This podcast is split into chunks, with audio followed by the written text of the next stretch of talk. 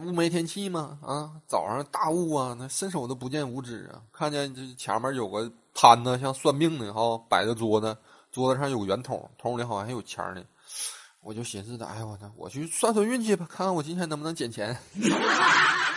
我就上去咣咣咣一顿晃啊，然后这旁边传来一个声音，就他妈的，兄弟干啥呀？我卖个早饭去，那晃我筷子干啥呀？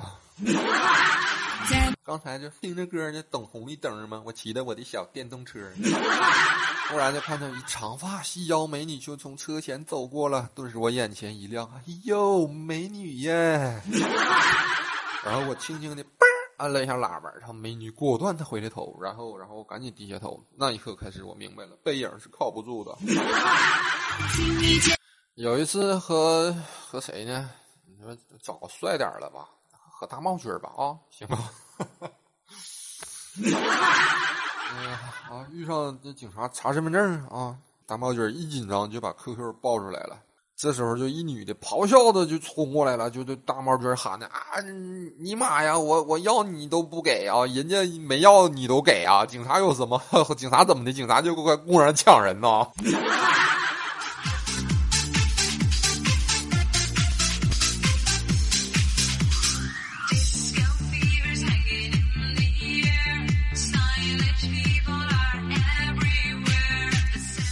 记得上初中的时候呢，班我们班班主任哈个矮呀，一米五八呀，但是很凶啊。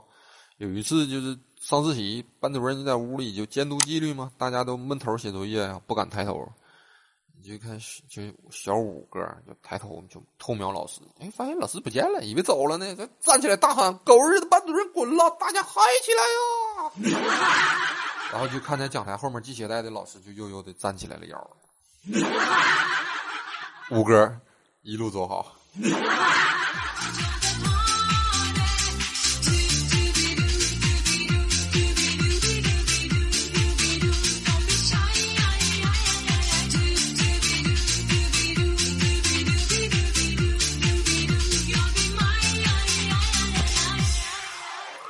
五哥遇上一个妖娆而富有的女人，啊，被她迷得神魂颠倒的。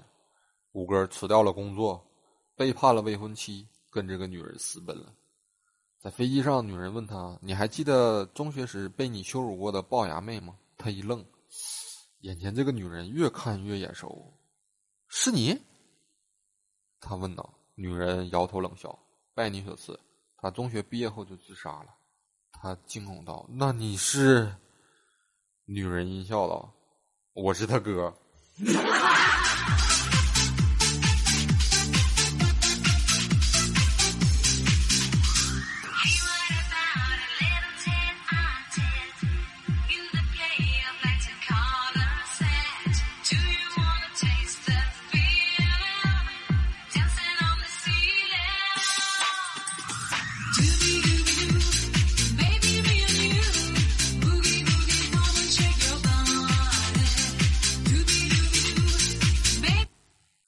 说那个啊，那天晚上去理发吧，就就遇到推销卡的了啊！机智的我就用就上网的时候学到的新技能，你听说过安利吗？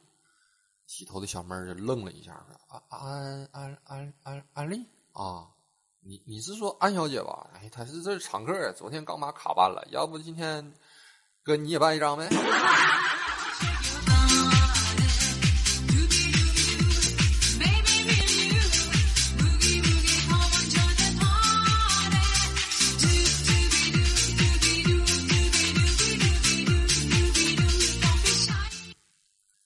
说我们一块聚餐吧，大家一块吃火锅，我们就点点啤酒嘛。然后这时候，麦咸菜哥就突然问你：“啊，有没有人喝白的？”我们都摇头啊。他说：“哎，你们都不喝白的呀？那我喝吧。”然后大家伙你们就投去了非常钦佩的目光啊。然后他就跟老板说：“老板，给我来一瓶营养快线。”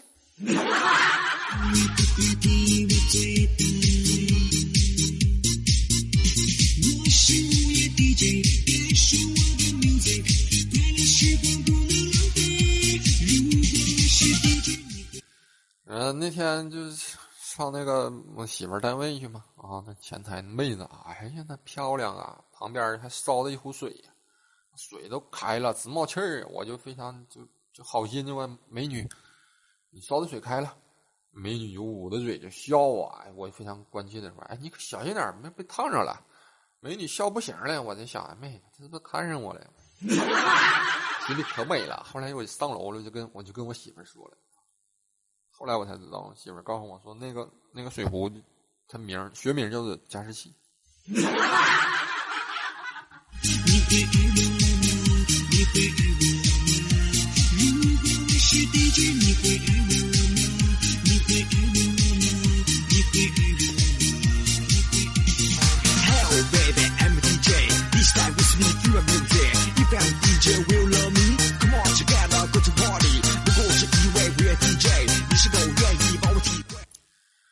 说为什么在电脑上看不出问题，打印出来很快就能发现错误了呢？那是因为比起会发光的电源啊，光源，譬如说显示器，人类的大脑更熟悉就是接近自然反射的光啊，那逻辑性哈兴兴奋度都能大大的提高。这也是为什么我们看电视哈就是漫不经心，而看电影呢就能全身心的投入。所以上班对着电脑没心思干活，这是人类应有的正常反应。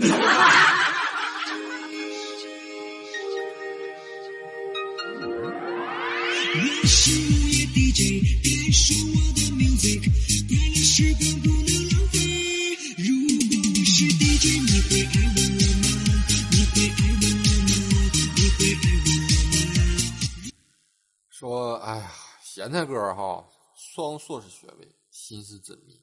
前不久呢，他就去世界五百强的企业面试啊，竞争相当的激烈，结果呢，惨遭淘汰了。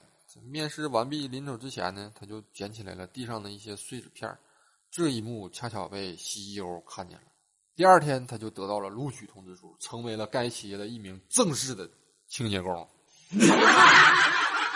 月薪两千五呢，还是税后的呢？所以今天教训告诉我们：细节决定成败。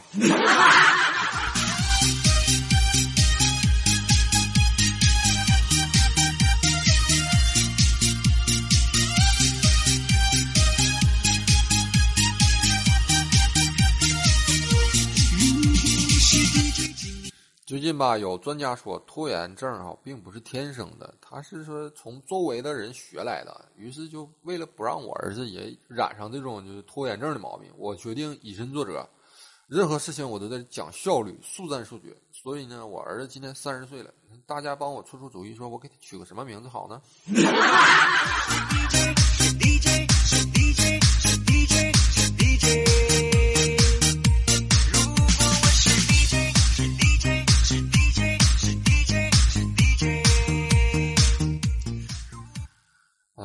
说候车室哈，哎呀是各种拥挤啊，人都老多了，基本上都是仁爱的人啊。就有一个女的，身材非常娇小啊，就被人挤的，就和她老公就分开了，就不在一块了。然后她就看不着她她老公了，她就喊呢：“王顺，王顺，顺子，顺子！”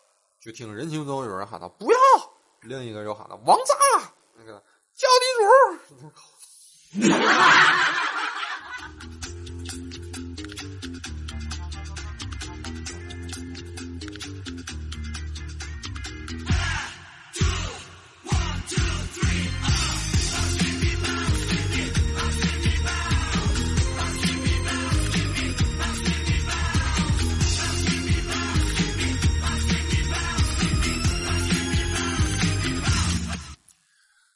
今天早上就坐公交车嘛，快到终点站了。那有一个美眉捅了捅我，问下车吗？我心想，这都到终点站都得下呀，他怎么能问我这么弱智的问题呢？难道这就是传说中的搭讪？正美呢，就听那妹子非常痛苦的说：“哥，踩我脚了。”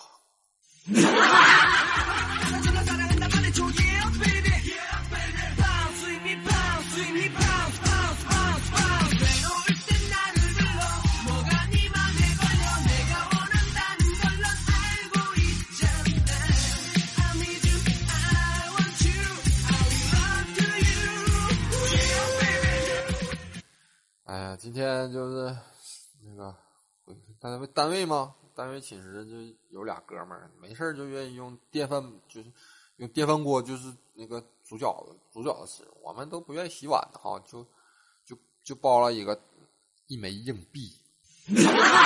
啊，谁吃到谁洗碗啊？谁洗碗谁刷锅。悲催的啊，让我吃着了。但是呢，我把它吞下去了，他们都不知道。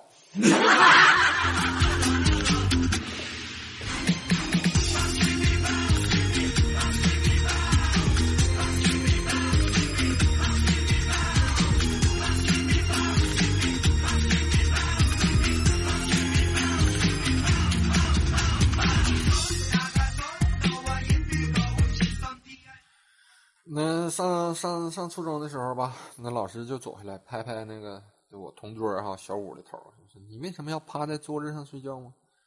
小五说：“老师要是能躺着的话，谁愿意趴着睡呀？”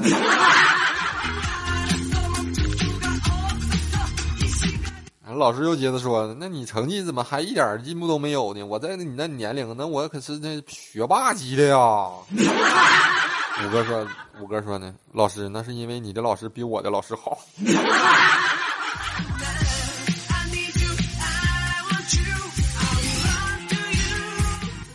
现在一回想起来，那时候上学的时候写作文什么的，都都都把老师比喻成什么蜡烛啊，这春蚕、太阳、露水、大树、灯光、雨伞，什么什么什么什么等等等等哈。但是你们有没有注意到哈？不管吧，不管把老师比作什么，老师都不是人。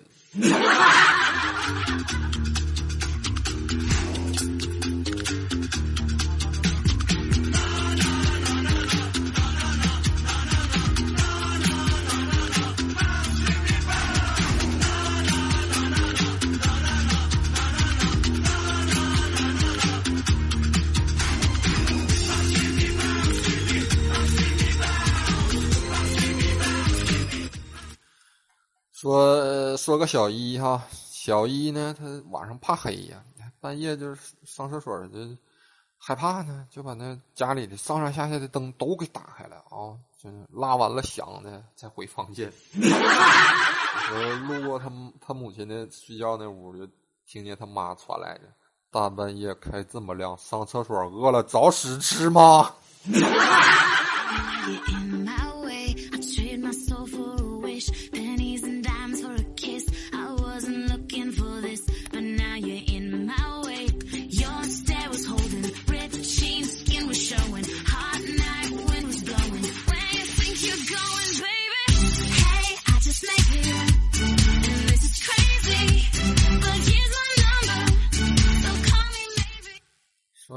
哎，我妈她家就刚换了个冰箱，新冰箱，新买的。我今天就中午我就回家了，以后肚子饿呢，我就打开冰箱门一看，啥也没有啊！我就跟我妈抱怨，我说妈，你家冰箱里啥也不放啊？你这样对得起冰箱？你觉得他在冰箱界里还能抬得起头吗？你觉得他在他的桶面面前还有地位了吗？我妈悠悠的说：“你也可以觉得它是一个衣柜。”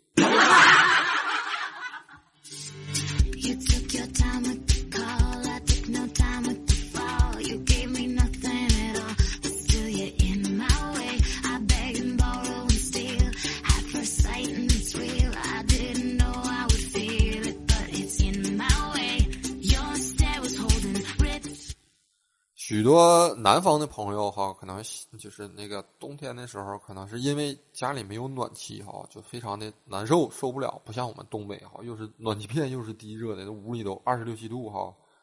这里有个小窍门，可以就是告诉你，就是让你整个人都干燥又温暖啊。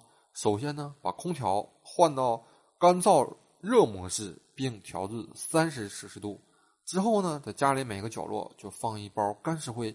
再把没干的衣服呢移到户外，并把家里收拾干净，关紧门窗，搬家到我们北方来。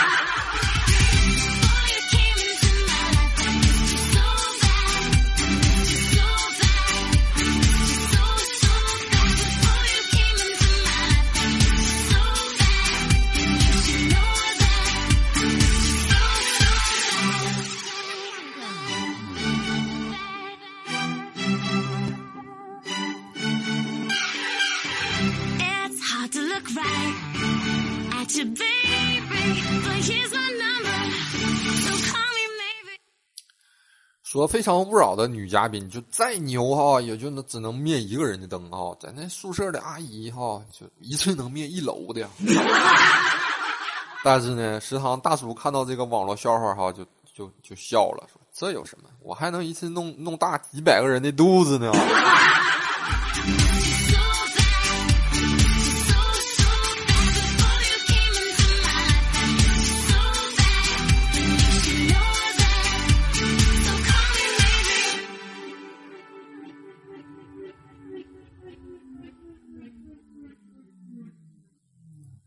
那天就去那个浴池嘛，啊，泡泡澡啊，浴池暖和呢，而且大澡堂呢能泡澡。就是那个五哥就跟咸菜就悄悄的说：“哎，你看那个人浴筐里那个那瓶是妇炎洁，你一个大男人带这玩意儿来洗澡，真丢人呢。”咸菜就问：“哎，你咋知道的？”五哥说：“我都用十几年了，我一看瓶盖就认出来了。”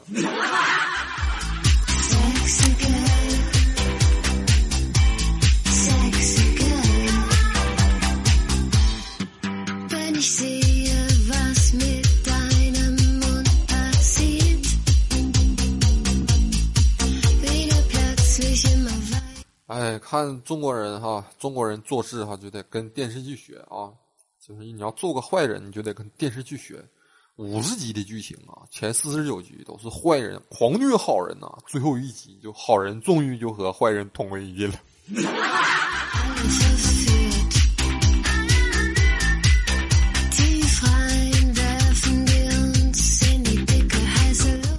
要说我们在生活中呢，一定要用心去记住那些对你好的人，因为他们和那些对你不好的人一比呢，就显得特别容易被忘记。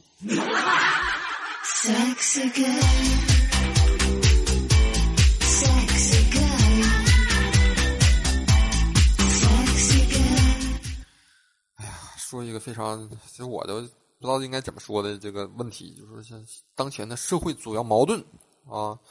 直接给大家上一节政治课啊，希望大家喜欢。当前社会的主要矛盾分为天太冷和我要起床之间的矛盾，我什么都想买和我没有钱之间的矛盾，以及我喜欢他他他不喜欢我之间的矛盾。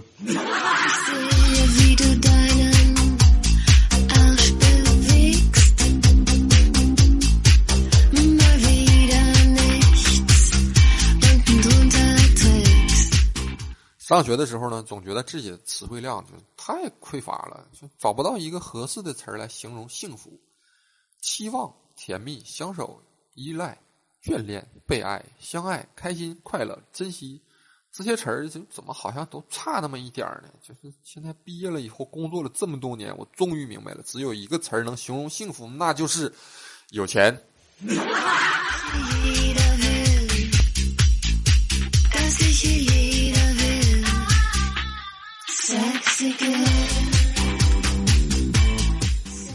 嗯，又是一天过去了，今天过得怎么样呢？梦想是不是更远了？只要是石头啊，到哪里都不会发光的。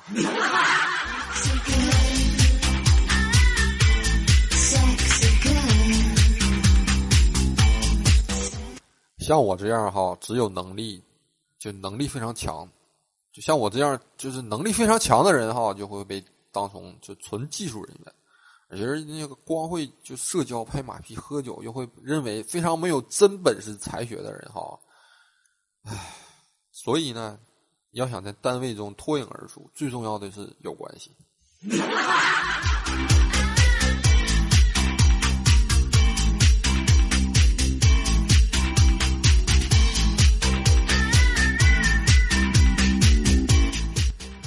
我呢，有位家境一般的朋友，一直觉得自己如果有钱，一定会很幸福的。但是后来呢，他他他他母亲就他们家就做那个什么，那个婴幼教育，发财了。就是这么多年了，就是什么什么初中毕业、小学毕业、大学毕业什么的啊。我我又见到了他，我就问：那你现在倒是有钱了，你真的幸福了吗？他回答：爽翻了。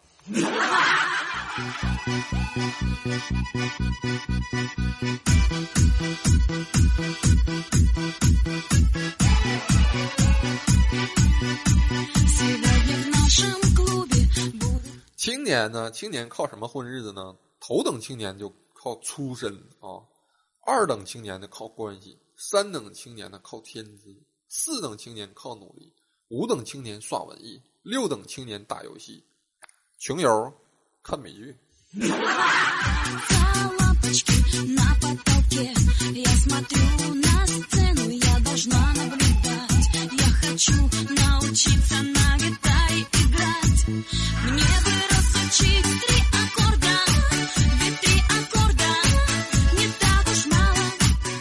一个小孩就问富翁啊：“叔叔，为什么你这么有钱呢？”富翁说：“我给你讲个故事吧。很小的时候呢，我注意到楼下的矿泉水卖一块钱。”而三站地外的篮球场上呢，能卖一块五，我就拿了一个大书包从楼下买水，然后带到球场去卖，卖一块二，一个月我就能挣十块钱呢。小孩说：“我好像明白了。”富翁说：“你明白个屁！后来我爸死了，把遗产留给了我。”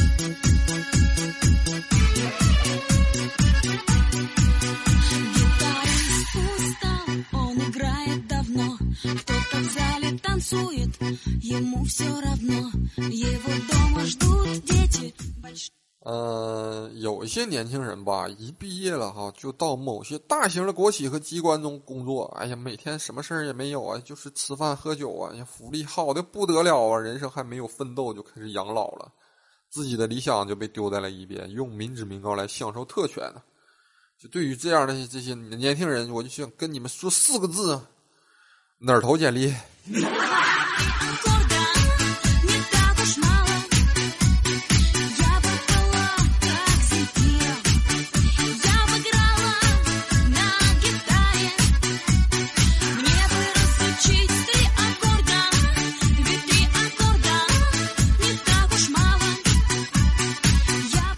我呢，曾经有一些又漂亮又受过教育的姐妹啊，同学吧。本来呢，他们有机会嫁给富二代或官二代，但是呢，就是很多都被那些长得不错、有名的、有名校、高学历啊，刚毕业在知名外企工作、加班到很晚还健身的男生所吸引住了，觉得人家哎又上进又有潜力，都是潜力股啊。这五六年之后呢，他们悔的肠子都青了。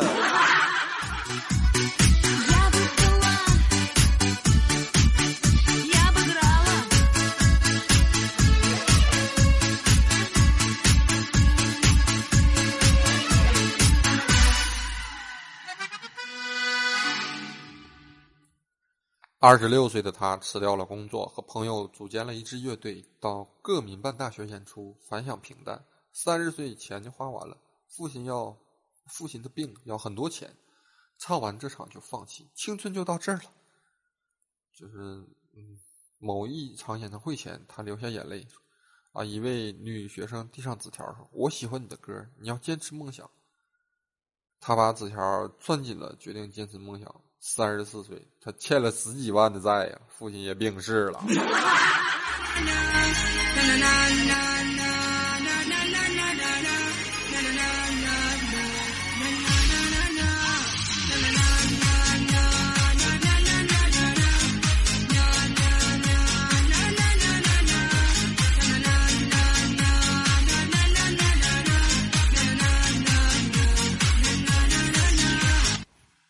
当哥的不是说你啊，你看你找那对象哈，你说长得那么丑，话也说不明白。你说我要和别人说这是我妹夫哈，我都觉得丢人呢。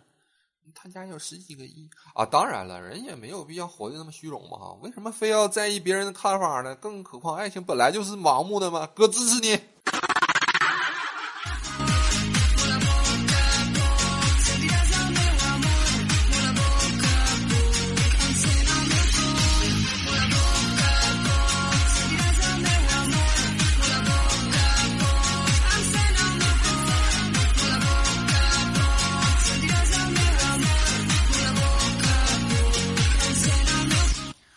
小的时候呢，有一个冬天夜晚很冷啊，我哥就跟他说：“哎，他床上就有一条火龙被啊，很暖和呀。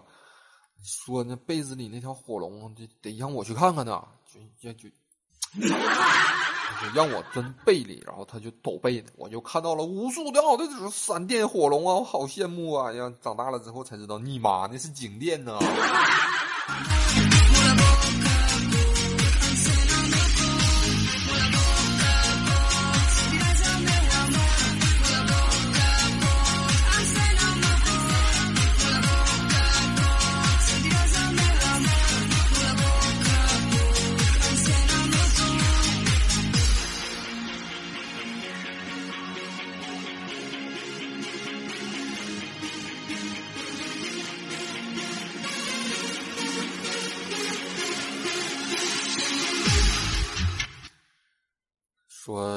小一鼓起了勇气跟男神表白，那谁？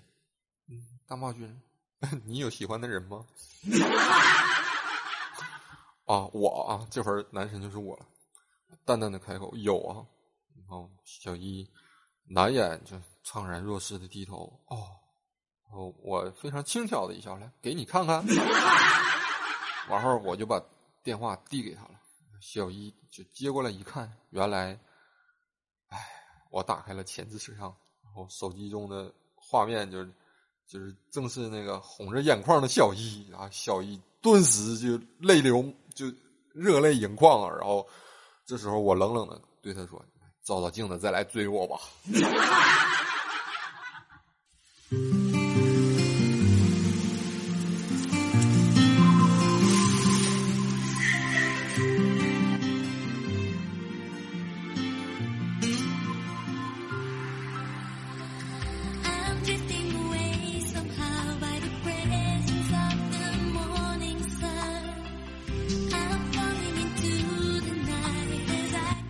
呃，昨天晚上下班的时候，不远处的角落里传来了一个男孩温柔的声音：“别怕，宝贝儿，这个世界上除了我，谁都不能欺负你。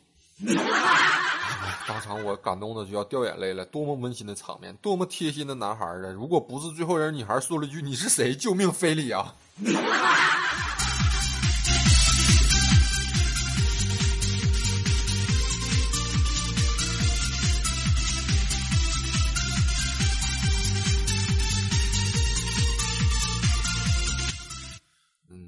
法庭上哈，就是被告人，你为什么殴打原告？请陈述理由啊！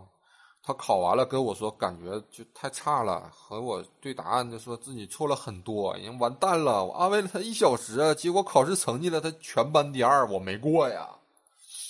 好了，不要审了，被告无罪。说小一终于决定向男神表白了，再次表白啊！晚上呢？可是男神对他说：“他已经有喜欢的人了。”他还是说：“要给你看看吗？”小姨不忍拒绝，就说：“好吧。”于是我拿出了自己的手机，缓缓的拿到他面前。他看到的是一片反光，屏幕上便是他自己的脸。他非常感动的看着我，我看着他是不一样的。拿过手机一看，啊啊，不好意思，黑屏了。